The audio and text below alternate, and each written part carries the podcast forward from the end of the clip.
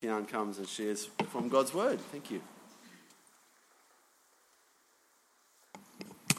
Good morning, everyone. I think I've uh, shared with Pastor Bruce, and I said that morning service here always reminds me of the morning service at my home church in Indonesia. Um, but the difference is they met at six o'clock in the morning. I wonder though if you are able to make it if it is six o'clock. well, it's really good to see you, and it's really lovely uh, that I'm able to remember your name. Um, so um, that's a good sign, isn't it? Why don't we pray before we listen to my explanation of the Word of God? Let's pray together.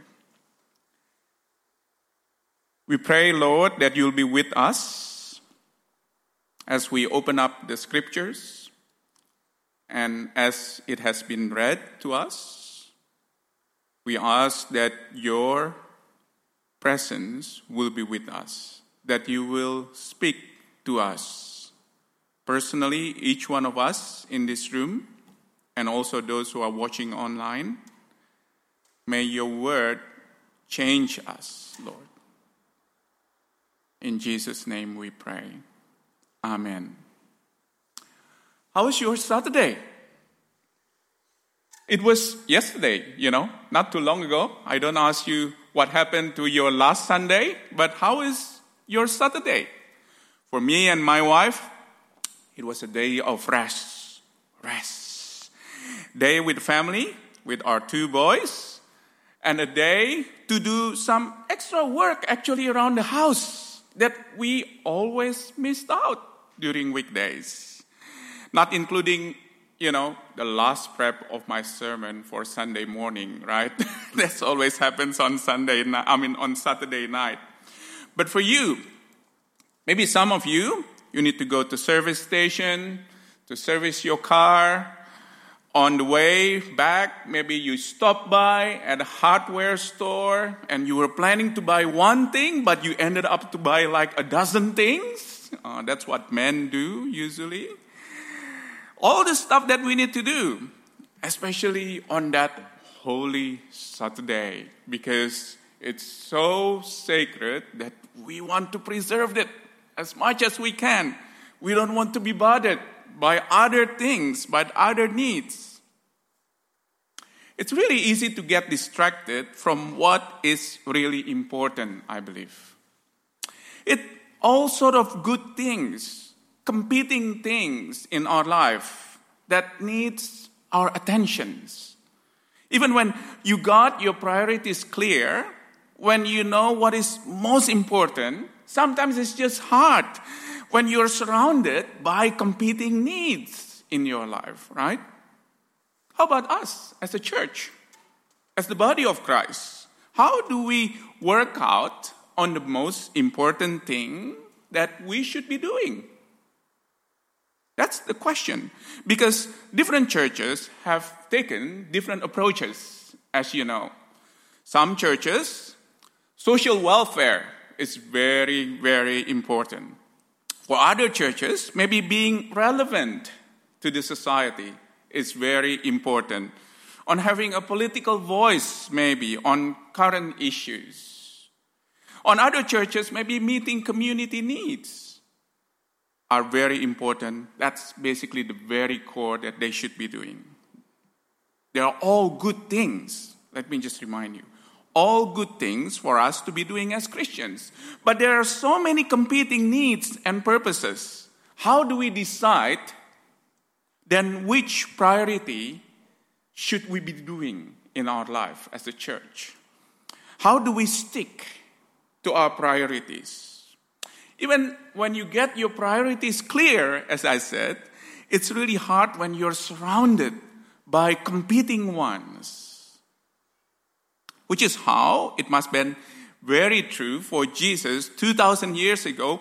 People basically just pulling him from all different directions, and that's what we see at the end of chapter 1 in Mark, right? So I would like to invite you to open up the Bible again to the end of Mark.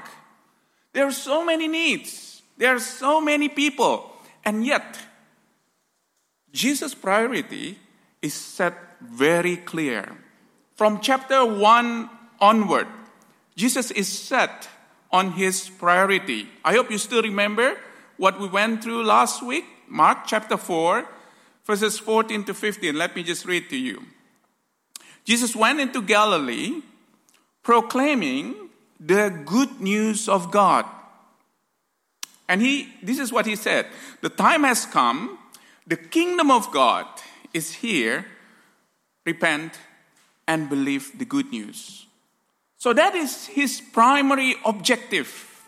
His top priority is preaching. Preaching for repentance and preaching for belief.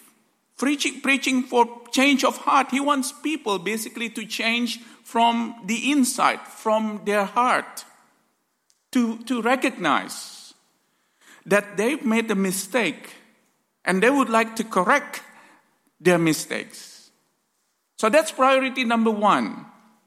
Turn around, repent, Jesus said, and your sins will be forgiven. And that's basically his core message. That's his mission. So Jesus has come into the world to preach that news.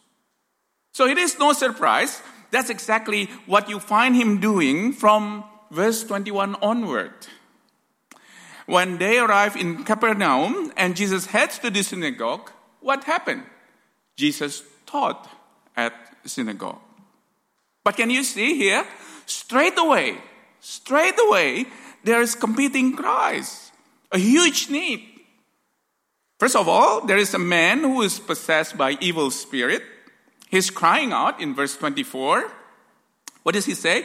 Um, he said, Help me, basically. And Jesus cast the evil spirit from that man. Again, there is a competing cry. But what happened? Jesus deals with it. Let's keep going. In verse 29, for example, Jesus leaves the synagogue with Simon and Andrew. They basically go home. And Simon's mother, mother-in-law was on bed, basically with a fever. They tell Jesus about it. There is a cry for help, right? There was a cry for help. So Jesus touches her and she is healed. And if you go further along in verses 40 to 45, there is another cry a man with leprosy comes and begs on his knees. If you are willing, that man says, you can make me clean. And of course, Jesus is willing, right? He, is filled with compassion. I am willing, Jesus says. Be clean. Then that man was clean. Look at the people's response.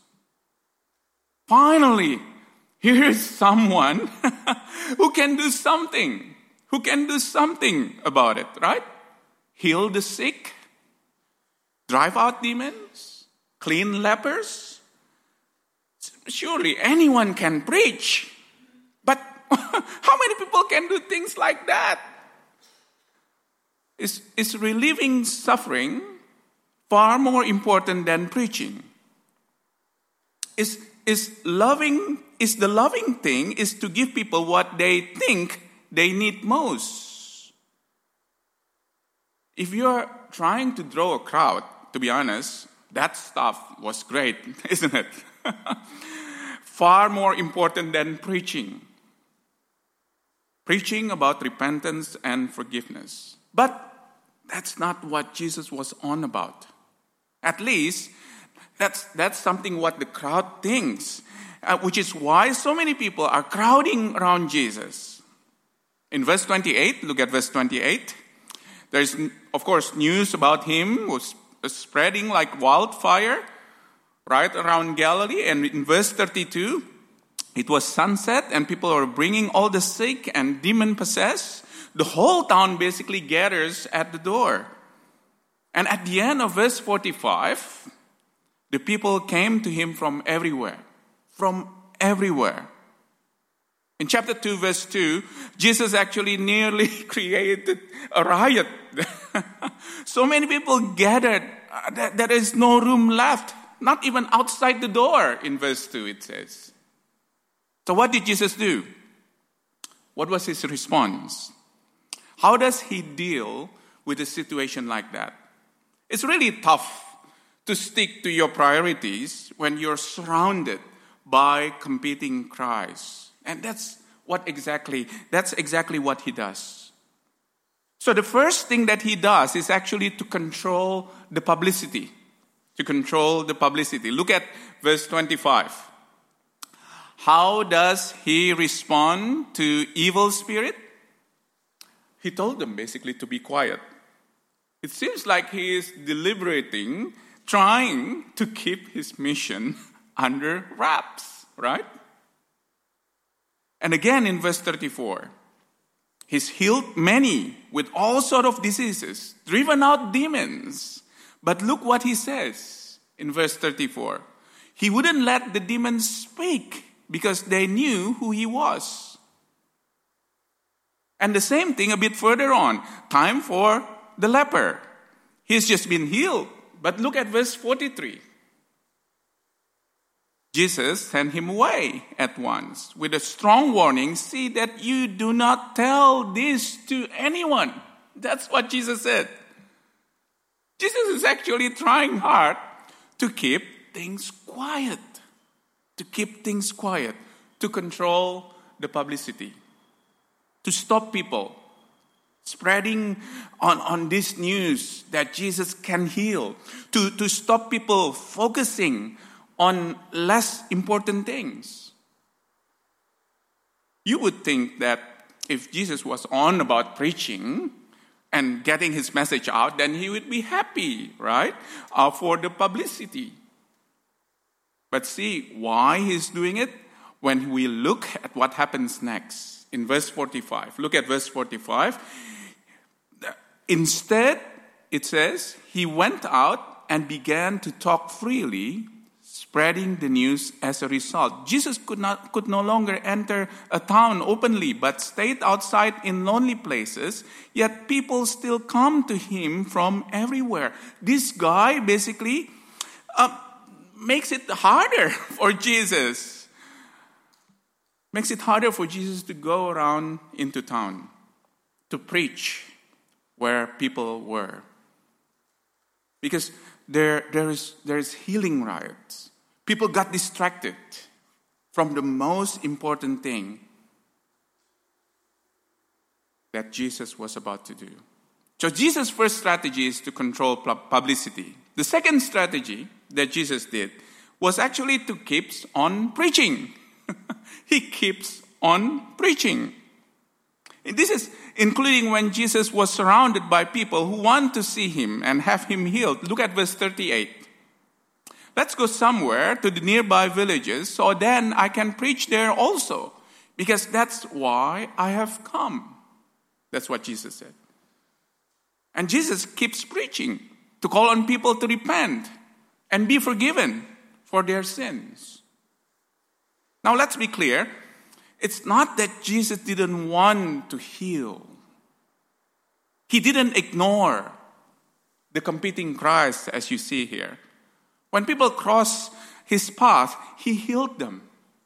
He healed them. Jesus healed because that's who He was.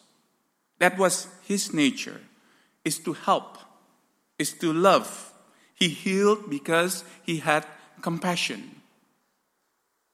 But he also preached because he had compassion. only, only preaching could meet people's greatest need.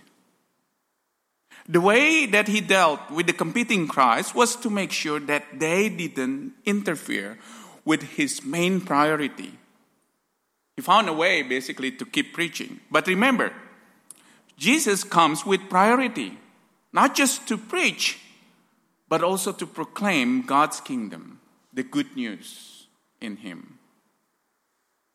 To offer repentance basically to people. To give what people was needing most to meet their greatest need. The people want one thing, Jesus wants another, as you see here. And you can see the contrast most clearly at the start of chapter 2. I would like you to turn to chapter 2. Jesus was back basically in Capernaum It, it was a few days later. He figures things might have, you know, settled down. But, but the crowds here are getting bigger and bigger, and they're still hungry for healing. While, while Jesus wants to preach. You look at chapter 2, verse 2. So many people gather that there is no more room left, not even outside the door. And, and he preaches the word to them. And have a look at what happens here. There is one group who are so desperate, desperate for healing. And look what they did. They did something amazing. They don't just push and shove people, they rip the roof off. and and they, they lower their paralyzed friend down on his bed. Isn't that a little bit crazy? The ultimate cry for help. It, it was a very dramatic moment for everyone in the room, I believe. And there he lies on the floor in front of Jesus, helpless, desperate, surrounded basically uh, by a great crush of people. And with his friends, you know, probably picking down from, from the roof somewhere, expectantly, you know, from the whole of the room. What does this man need the most from Jesus? Isn't that obvious? That he can't walk, right? That he can't walk. But Jesus looks down at the man. The man looks up at Jesus. And his friends look down at Jesus. Everyone leans forward in their chairs, healing or preaching. Healing or preaching. What was he need the most? The legs, the new legs, or the forgiveness of sins? And there is a hush in the room, right? And Jesus, Jesus says in verse 5 Son, your sins are forgiven. Imagine the crowd. What's forgiveness has to do with this, right? I mean, it's, it's healing that he needs. Obviously, any fool can see that. He, he can't even walk. But somehow for Jesus, the big things of eternity where you stand before God, that was much more significant than healing this man's legs. But notice again, he doesn't ignore the guy's pain, right? He actually heals his legs as well because he's powerful and loving, and he does it actually to prove that he can really forgive sins. Look what happened with this guy. He dances out of the house with forgiven sins and new legs, strong legs. The best thing and the good thing. And everyone praises God because Jesus is God. He is the big God who is in charge of every part of our life, who cares enough to fix all up body, soul, spirit. What does it really have to say to us today? Jesus' priorities here haven't changed. How about ours? How about ours? The first thing that to recognize here is that uh, Jesus' priorities haven't changed. What was important then is still very important now. The gospel is still the top priority in all that we do as his followers. Preaching and proclaiming. It's really hard to believe, especially if you are struggling with some sort of chronic illness, for example that the message came to you and said that you need to repent and have your sins forgiven. More than physical healing, to be honest. You need to repent and have your sins forgiven more than you need a long life. More than you need that holiday or a new house. Friends, if you haven't repented and followed Jesus to be the boss of your life, then nothing else actually matters. How does this work itself out in our life as a church? What about us as a church? There, there are lots of good things that we could be doing, right? As I said at the beginning. But unless we're telling people the gospel, the good news about repentance and forgiveness, and a relationship, personal relationship with Jesus, then we aren't doing our job especially as we start this new program of year of evangelism.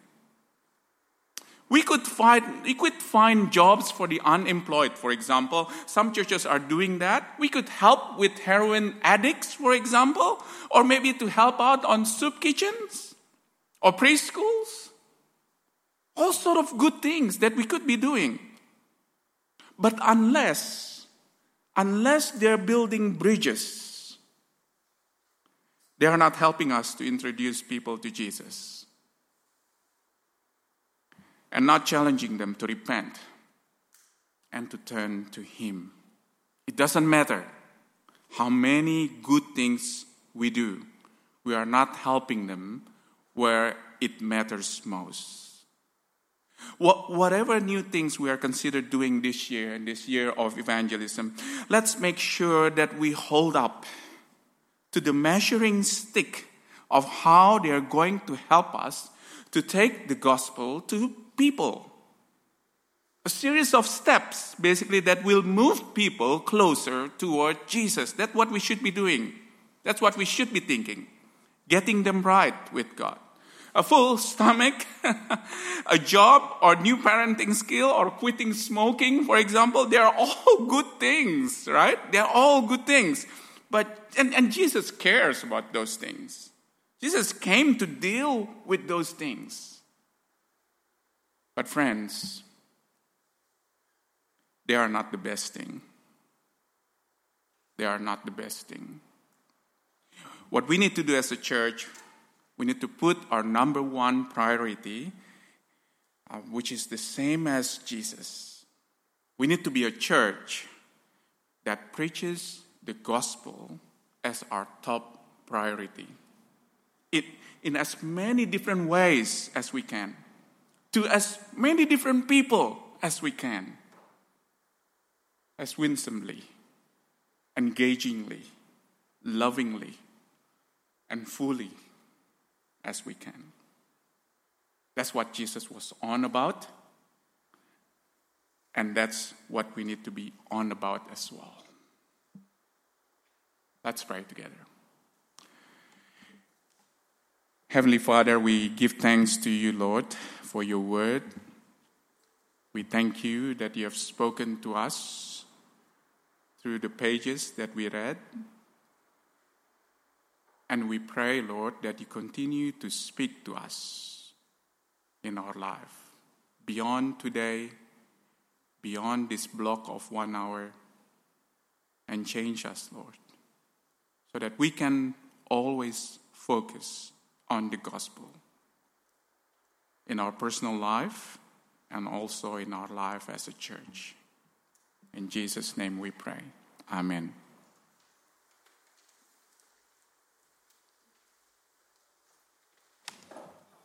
May the priority of Jesus be our priority. And may the mind of Jesus be our mind as we sing in response to God's word. Let's stand uh, with thankfulness for all he's done, for his priority for the gospel for us.